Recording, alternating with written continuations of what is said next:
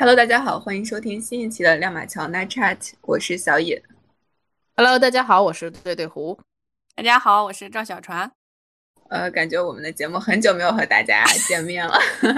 对，我们录的录的时候也有这个感觉。后期拖延，一一群摆烂的打工人。但希望没有太多的这个听众朋友们发现，主要是没有太多的听众朋友。还是有一些日渐增长的数字，非常感谢这些就是陌生网友对我们的这个关注和喜爱。然后我们今天想要讨论一个话题，其实从小到大，我觉得在一个人个人和周遭人对他的评价，可能都会比较关注的一个特质吧，就是自信。就是感觉越长大，可能越会羡慕那些非常具备这个自信感的人。你们会有这种感觉吗？就是在现在这个年纪，如果看到生活中有特别自信的人，会怎样的一个感受？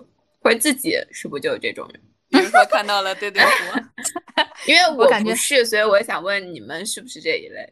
我觉得你们在含沙射影我，含沙射对对胡，对，啊。会吧，我觉得我，嗯，我自己来说，本来是一个慕强的人，然后自信也是强的一部分。然后我看到那种浑身散发出很自信的那个，我会莫名其妙的就很有好感，或者说我会起码第一印象会比较好，会从第一次见面就给这个人有一个比较呃好的一个印象分，会觉得起码他说的一些话呀什么，我会觉得嗯，maybe 是是对的，对，会这样。我就很羡慕对对胡，你羡慕我啥呀？毕竟是你把我培养的这么普信的吗？毕竟她是我们三人小群里边唯一的普信女，并且立志提升群内普信女的含量。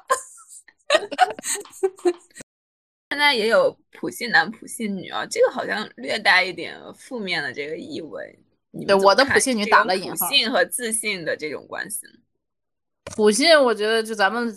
就是社交平台上总聊的那些，我觉得是缺少你像你说略带讽刺的含义，是那种盲目的、没有目的的那种莫名其妙的自信。普信嘛，就是要加上普通，对普通且自信。那我也很普通，所以我也不你出来拔萃 啊！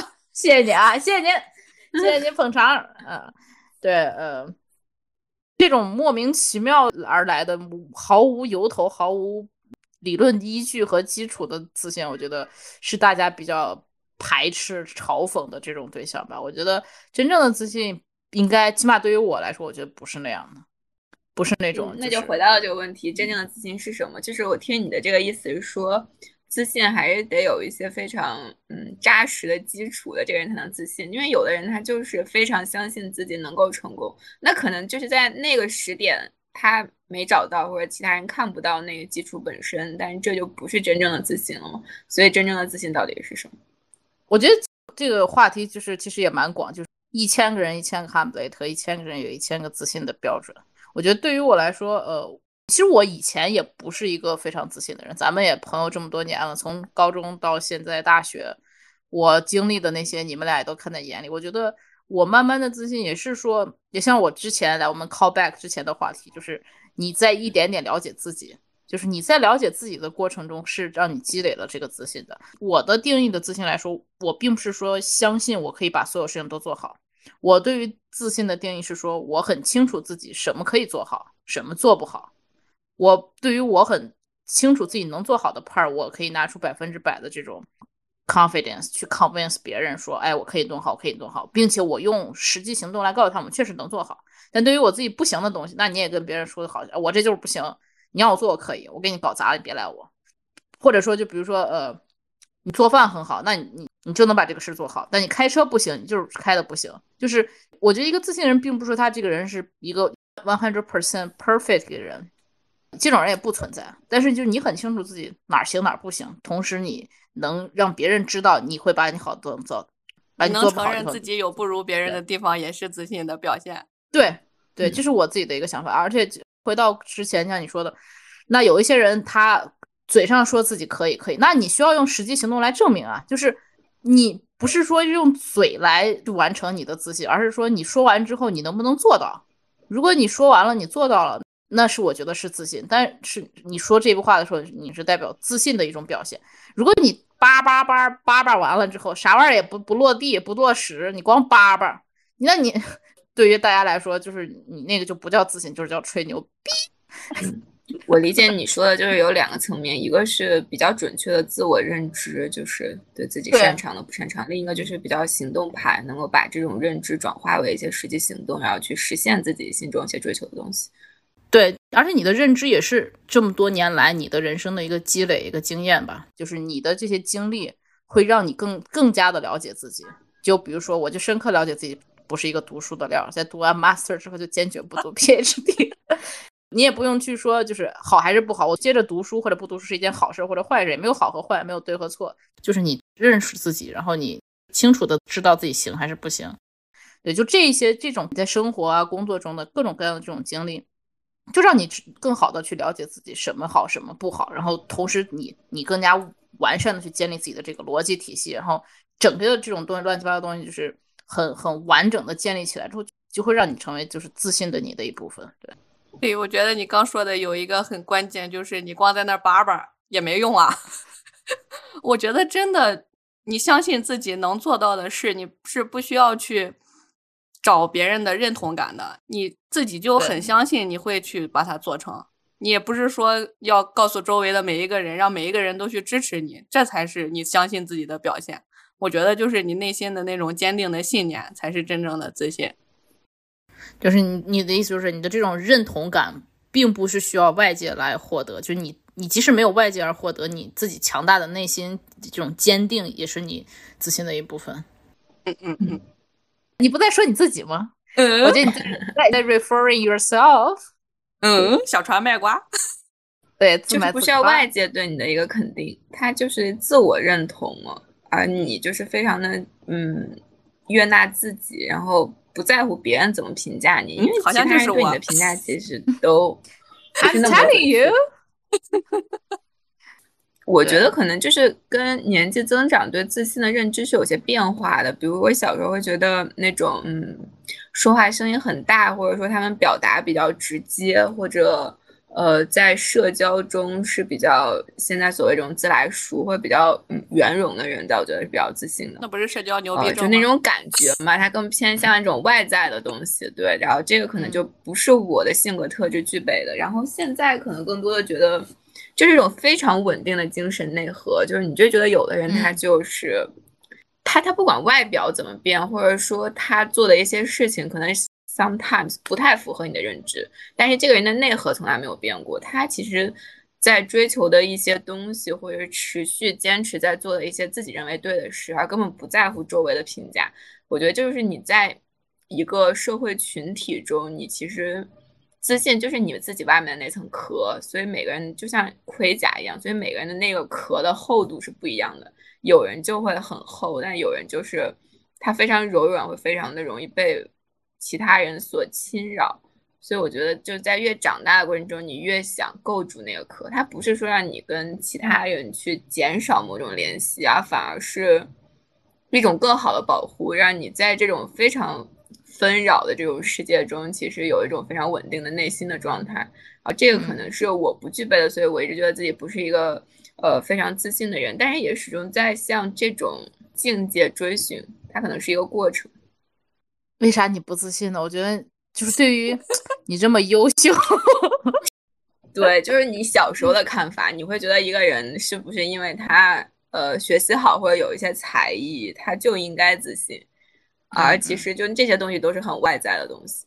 他不不不，就是因为小野已经学到的知识太多，人懂得越多，越了解自己的无知。啊，有道理，有道理。呃，这台阶给挺好啊。我们下面就探讨一下，那这种自信到底是源自哪里？我现在就是不仅说我个人的感觉，社会好像也一直在营造这种原生家庭对一个人他在童年时期，包括以后漫长人生中的这种性格的内核，其实都在很小的时候就建立了。你们觉得跟家庭的关联到底大不大？大吧？我觉得有吧，就是肯定是有。之前我们也聊过关于。心理学的这个理论，你最近又看了什么书？没，最近没有好好看书，最近都在摆烂，最近都在躺着，在工 作。但是，对，最近都在努力的工作，还还做梦梦工作来着。嗯，但是 callback 之前就是说我从这个弗洛伊德的理论学说转化为阿德勒的这个这个信徒，我就觉得原生家庭一定是。会有影响的，但是还是说看你要怎么解读这个原生家庭对于你的这个后天的影响。一百件事情，你可以有一种很消极或者很很积极的方式去解读，都看你怎么说了。就比如说你父母没有那么过于关心你的生活，参与你的人生是，那从另一个角度来讲，就你其实是锻炼你的自己的独立的一个能力。就是很多东西都是看你自己怎么去解说。但是我还是觉得，就是不管怎么样，父母的这种爱和支持，我觉得一定是。对于我们这种普通人来说，是一个很大的一个原动力。我觉得，呃，虽然我不能说我的家原生家庭很完美或怎样，但是我可以非常自信的说，我的父母对于我的一些决定，基本上都是非常支持的。而且无论如如何，他们也一直会给我灌输思想，就是不管发生了什么，就家里边永永远是你这个庇护所，你的港湾，你就不管发发生什么，你都能回来。对，主要就是这些吧。然后我觉得更多的也是呃。我的一个经历，就是我的人生经历。我印象中，我其实我觉得我慢慢变自信了，也是嗯，出国留学以后，然后经历了这个学校的毒打，然后社会的毒打，其实也没有那么毒打，但是就是经历了这些事情。就像我之前说，我觉得我一直在更新对自己的认知。就是嗯，上学那会儿，我的老师就是非常非常的 tough，当然他听不到这个节目。哎，没错。对我老师还是讲讲中文，讲中文。但是确实，在在在他那一段的很 tough 的那个研究生经历，确实是让我我个人来说，我觉得成长的非常非常非常多。就在那一段经历，他也没有在故意的打压我，但是他有一些说的一些话，现在想想是在理的，就是那种很刺耳，但是确实是有道理的话。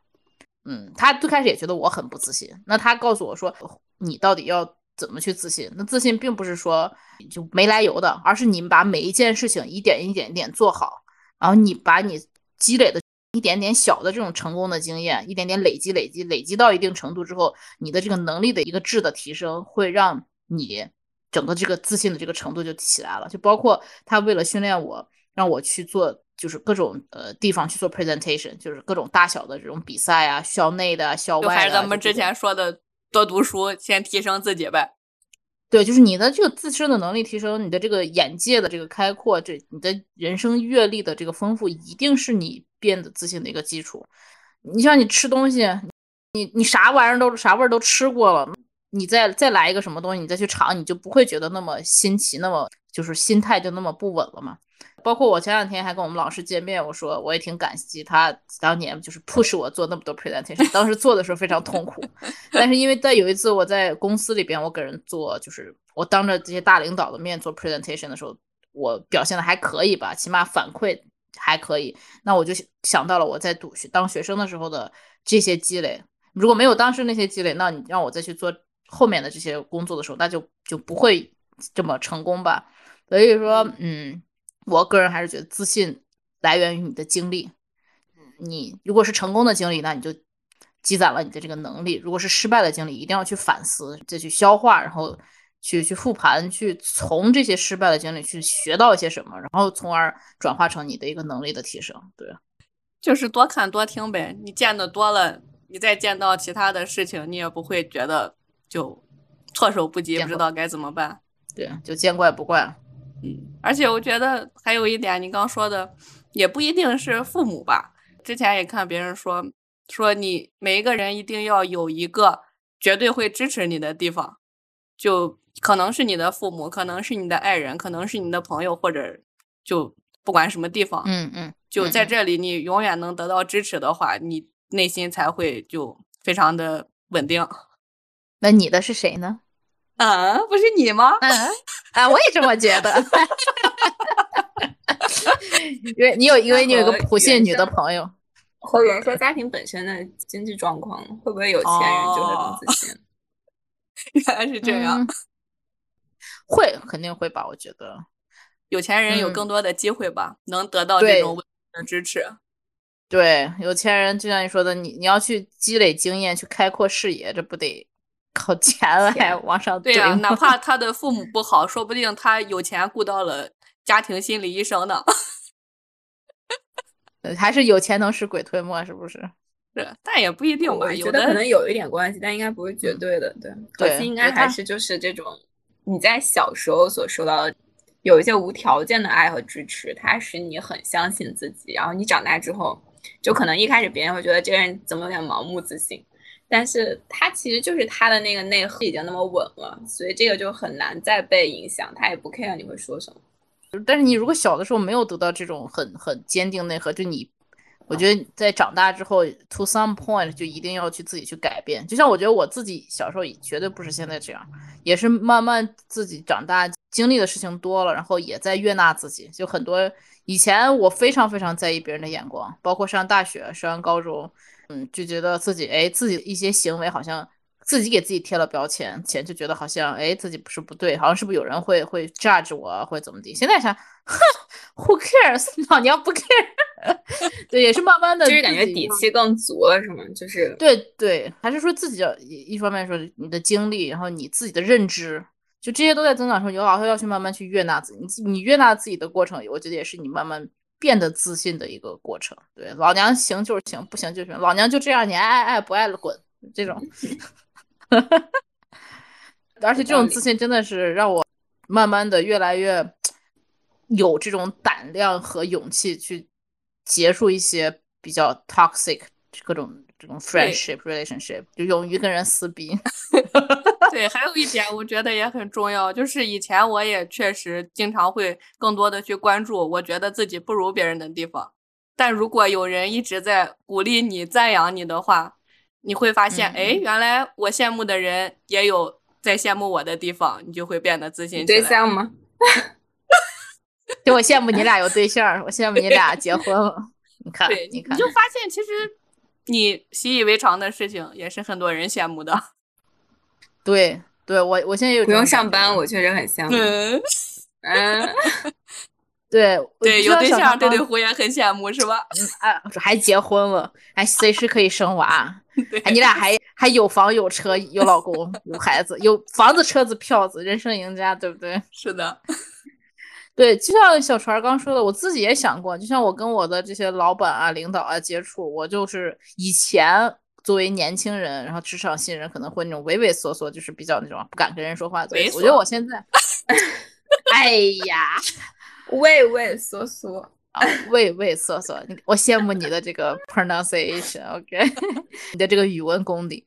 然后后来我就发现，我跟他们的关系其实也没有必要弄得好像真的是人家就多么高高在上，我多么在下面一样。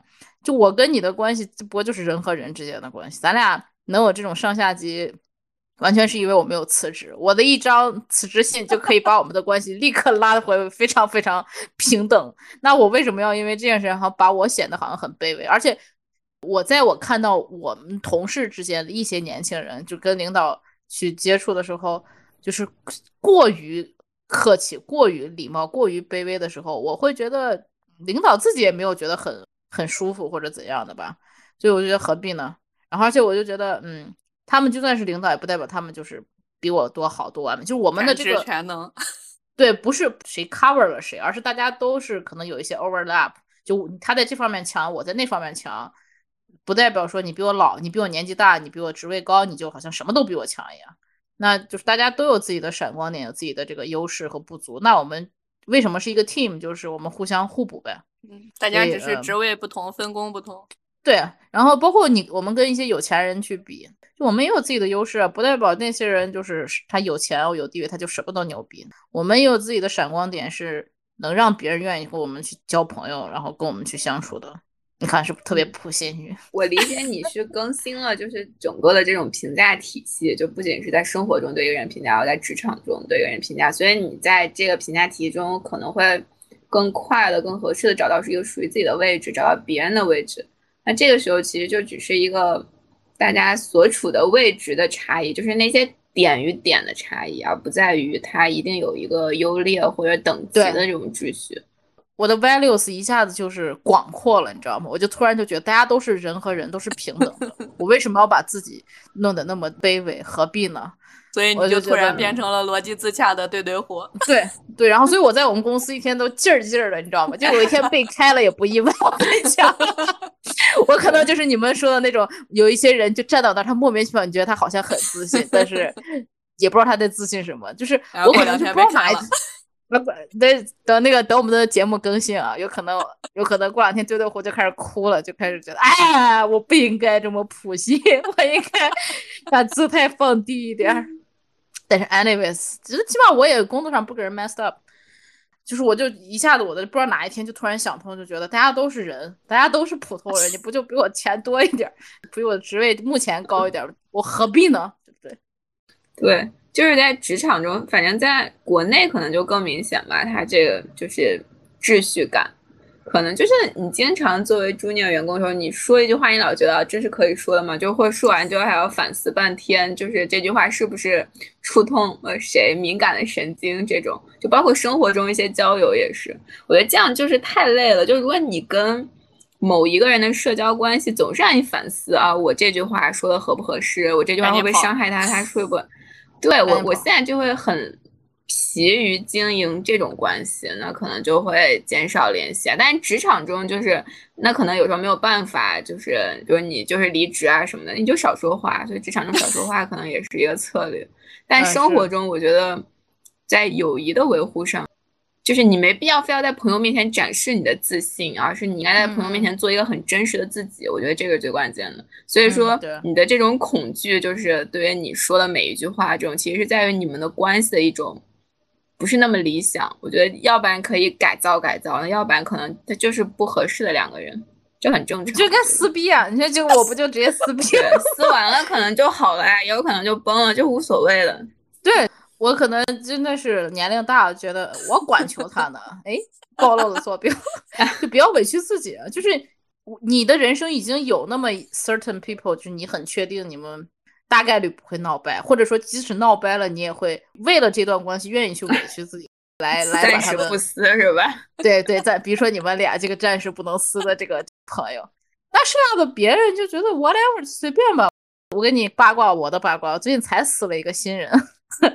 就那算是同事，也算是朋友，我就觉得我不爽了，因为每次我在跟他说，就是呃关于这个工作的事情，然后声音稍微大一点之后，人家就立刻给我 shift 这个 topic，就是开始要质疑我的这个专业性。那我想说，我每一次你我跟你说点啥，声音声音稍微大那么一点点，你就开始是质疑我的专业性，那说明你对我这个人就完全不认可嘛？啊，我们就已经不能说是去好好去讨论这个问题了。然后，然后呢，我就告诉他，I'm gonna keep professional with you forever。然后我现在就跟他就是 no more friend，就就他也跟我说，你不是我朋友吗？我说我不是了呀，我们就 keep keep professional，就就有工作说工作，没工作就不说了，就我俩还坐一块儿。我刚才我就说，我才不会因为他离职呢，我只有我把他逼走的份儿，没人能把我逼走。可以，不信你要上。那你为什么在就是这种交谈中，你觉得在嗯某一些时候你声音会变大呢？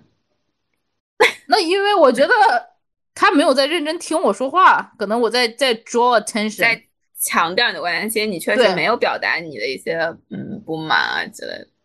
啊，我确实也不满了，非常合理。但你不会觉得这一定是一种不礼貌？它只是一种你提醒对方注意听你说话的一种途径。嗯，他觉得我不礼貌就不礼貌吧，我也不 care，我管你的。关键是那我我能这么说也过于自洽。就是 我去质疑他的时候，也绝对是因为他他或他的 team 做错了事情，这也是我不爽的点。就是我在质疑你的时候，你还在去狡辩，你明明是你做错。事实不谈，你为什么这么大声？对，就是我其实已经，如果我我想去做一些不好的事情，我可以去点炮。他就整个事情拉出来，你摊开了看，一定是他做错了。如果你把我当朋友。就是你说话声音变大了，我就知道你情绪不好了，我就不说话了。嗯，然后那我那你如果把我当朋友，你应该也也是这样的，就怎么你说话声音变大了，我不吭气儿了，你也你也不吭气儿，咱俩这件事就翻过去了。啊我说话声音变大，你就开始当着所有人面去质疑我的一个专业性，凭啥呢？他就是想气死你，我发现凭啥？凭什么我们俩的关系爱与恨都由你操纵？凭什么？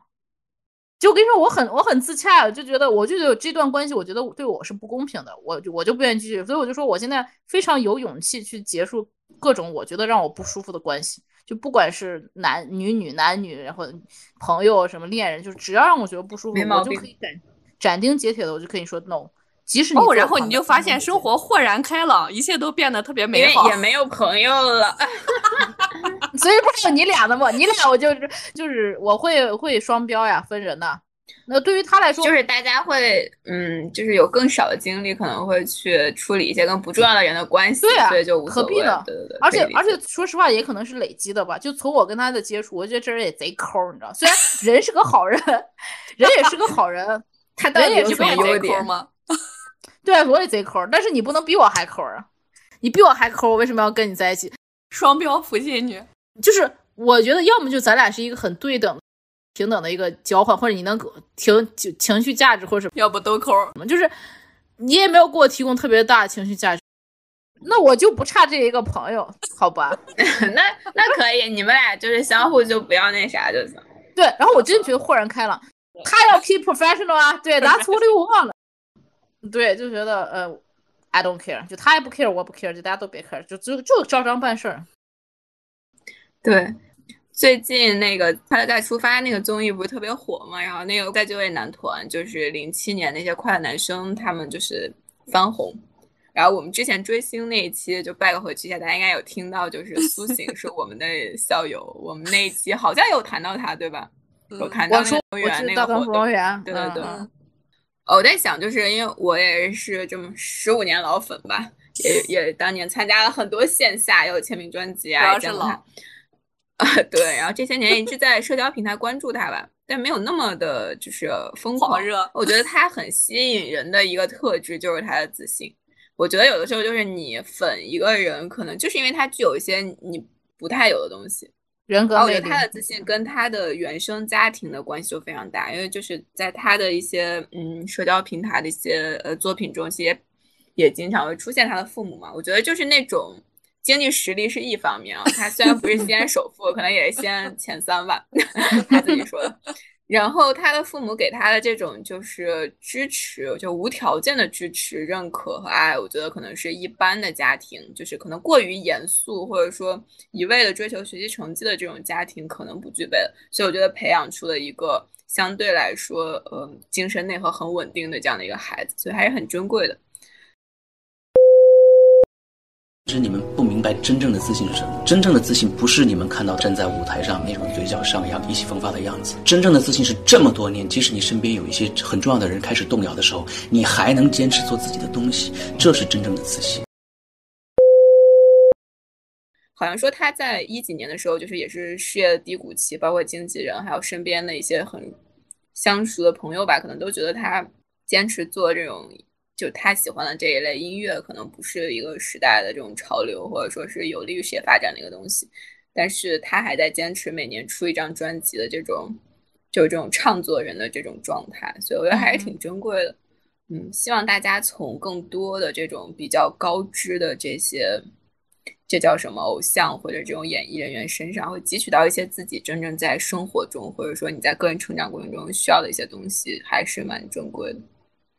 所以在我们现在这个年纪，就是我觉得 somehow 有点定型，就是你很难想象一个人在从这个畏畏缩缩变得 特别的自信，或者说是从一个特别的低度自尊，然后变成了一个呃在人群中闪闪发光的这样的样子。就我很难想象，但可能会突然发生某些事，有些人发生一个大的转变。所以你们觉得？如果说我们这个年纪还有没有可能再进行一些突变，或者或者说比我们更年轻一些的，比如说嗯十八岁、二十岁左右的孩子，那他们在提升自信方面，可能一些比较合适的这种途径是什么？作为我的这个个人经验来说，一方面就一定是你的生活会有一个什么大的转变。对于我来说，就是我从在国内生活了二十几年，突然一下来到国外，所有的生活都是新的。什么东西都是新的，什么东西都得自己去 struggle。嗯，那对于一些小朋友啊，比如说经历了一些什么恋爱啊，遇到了各种各样的人呐，或者说，嗯，就是 you never know，就是你会遇到什么样的人，然后或者经历什么家庭的重大变故啊，或者呃，你这好像都是一个反向的，就会从一个特别自信变成一个，不是啊，就是就是你可能要经历一些什么，然后从而引发你的一些思考，然后让你你的精神内核会有一些或者你的三观什么会有一些改变。如果你的日子感觉就是一直都是这么呃。对，循环往复，然后这种这种没有什么波澜的，那你就不会去引发你去去去思考这些东西。你可能也不会想，你也没有对自己不满，我也没有认识到自己有 什么问题。对，我觉得就是还是一些经历吧，或者说就你不停的去读书啊，不停的去去看什么一些什么电影啊，什么电视剧啊，就一定是有一些东西是引发了你的一些思考，让你去开始去反思自己，然后。开始去思考自己的人生啊，或者思考自己的一些呃什么东西，然后才会让你有有这个一系列这种连锁反应，会去想要改变。那要不然就如果你对自己什么都挺满意的，为什么会突然觉得自己没有自信，或者为什么会突然在想要去做一些改变？就是怎么会让你产生这样的一个一个变化？就肯定是经历了一些啥吧？我觉得，或者我还有一个大胆的想法，可能是因为你命好，又遇到了一个新的朋友或者新的恋人。对，那也是一个，也也是你经历的一部分嘛。就是不管是啥，就是你你经历了一些，会有让你一些新的，就是别封闭自己，然后走出去，打开自己这种。嗯，那有没有可能我说的反向？看就在这种多经历之后，反而打击了一个人的自信心，也有。那就还是就得看你去怎么去看待一些事情。那如果你你做一件事，你做一件事失败一件事，做一件事失败一件事，那一定会。那一定会非常打击的，那也许你这人就从此就走向了这个垮了，对，就垮了，真的就是垮了，或者说有你从一个很高的平台重重的摔下来，那你你再再再起不来了，也有可能看命吧，就随缘。我们还是继续祈祷大家命好，又回到看命吧。哎，我们之前是啥看病来着？我咋给忘了？PUA 吧，小镇做题家吗？忘了。就我们这个很多期都是命好。咱们节目的这个内核就是看命，就是说一个人在自己稳定的状态，这个舒适圈是很容易的，然后也是风险比较小的。一旦你想要改变，就像你想从自卑变成自信，或者说你想拥有一些别的这种特质的话，这就是一个这种转变都是有风险的。对啊，所以我们也得承受，你可能就是转变失败了，你从一个自卑的人变成一个更自卑的人，这完全也是有可能。首先，你整个人手还是要比较积极、乐观向上吧。你你这个大的这个方向，你不要去，不能去变。如果呃，这个方向就不是每个人都有的方向，那你就只能看命了。这你说你，所以你要就就拿我们举例子，那有很有可能，我比如说我我出国，我我就一天就陷入到这种这种牛角尖儿，就觉得哎谁也不认识，然后语言也不通，然后这也弄不好，那也弄不好，想爸妈，想小朋友，想这想那。那我就一直去就回来了。那也有可能，包括一些小的留学生就来了美国，就就也是待不下去，就开始吸毒。小孩儿就就吸毒啊，就是打游戏，或者说走对啊，走入歧途这种。对啊，所以还是说你自己主要是一个一个一个向上的这个这个心态的一个人，各种样的境遇都会让你这个转化为你的一个动力吧？对。你要你自己都是黑暗的，那那你就黑暗吧，你就反正咋都不 咋都能活，对不对？人生嘛，大家都会死，就大家都在那个狭狭里边相遇了。自不自信又怎样呢？就是自信可能也是别人对你的一个外在的评价。对，也许你自己不自信，活得也挺开心的呢。就是悦纳自己吧，反正我就这样了。小川，对，刚才对对胡说的，你如果。有这种积极向上的心态，那当然好。如果你真的很不幸，一直身边没有这种什么支持你的人啊，你可能也很难有这样的自信的一个表现吧。但是也没有关系啊，认命是吧？对，咋都能活。对你只要自己开心就行了呀，没必要非要表现的和大家都一样啊，就无所谓啊。对，我也觉得。也许有人就喜欢你那种，就是畏畏缩缩，就是柔柔弱弱、娇娇滴滴的那种可爱模样。对，嗯，我觉得自信就是首先就是要认识自己，所以我觉得很多时候不自信，就因为你都不知道你想成为谁，你想做什么，所以你不可能在。外在的表现，或者你的这种表达的这种体系，或者说你一路行为的这种方式，去展示出来你要成为一个什么样的人。所以我觉得，与其去思考怎么变得自信，不如去思考你到底想想成为谁。就你在做什么，或者说你在某一个时刻，你干了什么，就真的不重要。它核心最关键的还是你是谁。就一旦别人觉得你是谁，这个是被大家认可的之后，我觉得你这种自信的形象，就是其实某种意义上已经树立了，因为这个人就是能够得到一种比较普遍的认可。但是这就是一个比较难的状态，可能不是你在二十岁出头就一定能实现的。但是我们快三十岁了也没有实现，所以也没有关系。对，我就 觉得，我觉得也许总有一天会实现的。对，我就记得之前，我就记得之前有一次。我真的是豁然开朗，就看到一个不知道谁说的，你就接受自己啊，在你做了一些你觉得不应该做的事情的时候，你就告诉自己，你就是这样的呀，我就是这样一个人啊，我就是会做这样的事情呀。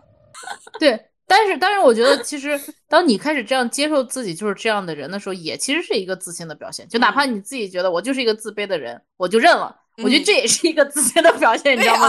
对。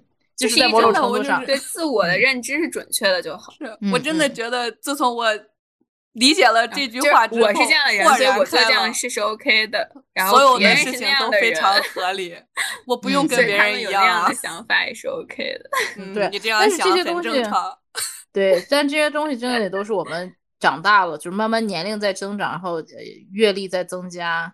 那也许我们到四十岁的时候，可能也。就又会有新的想法，但起码我们从我们三十岁看二十岁的时候，我们就觉得这这十年的这种经历会让我们慢慢的去悦纳自己，就接受了。我觉得肯定是像自信多多走了一些步，可能就是呃，我和小船离那个非常自信的人还差的比较远，然后对对虎已经差不多在终点了。不敢不敢不敢不敢，就就类似那样的，所以我觉得他跟你的阅历啊，然后你的这种嗯。呃，可能一些财富的积累啊，然后这种知识的一种提升啊，可能就都有一些关系吧。嗯，我觉得对对虎可能因为因为脸皮比较厚，就比你俩脸皮都厚。然后对对虎可能因为是那个 E，你知道吗？你俩是那个 I，我们俩确实是那个 I。对，所以就我自己在那天也想，就觉得可能我脸皮比较厚，就我确实是不太在乎别人怎么说我，你爱说说吧。嗯，这也是一个一个优点。嗯，对，好，所以。节目的最后，我们还是希望大家都能够更好的认识自己。然后，如果你希望成为一个自信的人，那你可以去朝这个方向再多努力一点，然后去从那些你觉得很自信的人身上去汲取一些他们可能一些表达或者说一些处事的方式吧，可能都是对你有帮助的。然后，在你培养下一代的时候，就是也给他一些。更全方位的爱，我觉得有的时候你可能就这个样子了嘛，但是你还是可以改造其他的生命体。妈呀，这怎么都开始下一代了？我们这个节目，嗯，节目愈加丰富。是的，对，就也像小小野说的，嗯，要去呃了解自己，然后接纳自己，这就是你变自信的路上的一部分。嗯嗯，小船总结一下。就结束，没必要去追求你看到的对。他说没必要去总结，就是没必要去追求像你所看到的每一个自信的人一样。你只要坚定的相信自己，我觉得就是自信的表现了。没了。Yes，好，那我们这一期的亮马桥 Night Chat 就到这里。然后大家之后有想听的话题，也可以在我们的评论区留言。然后我们也可能会多多挑选一些大家感兴趣的，也可能会有一些一起讨论的机会。然后感谢大家的聆听，我们下期再见，拜拜，拜拜，拜拜。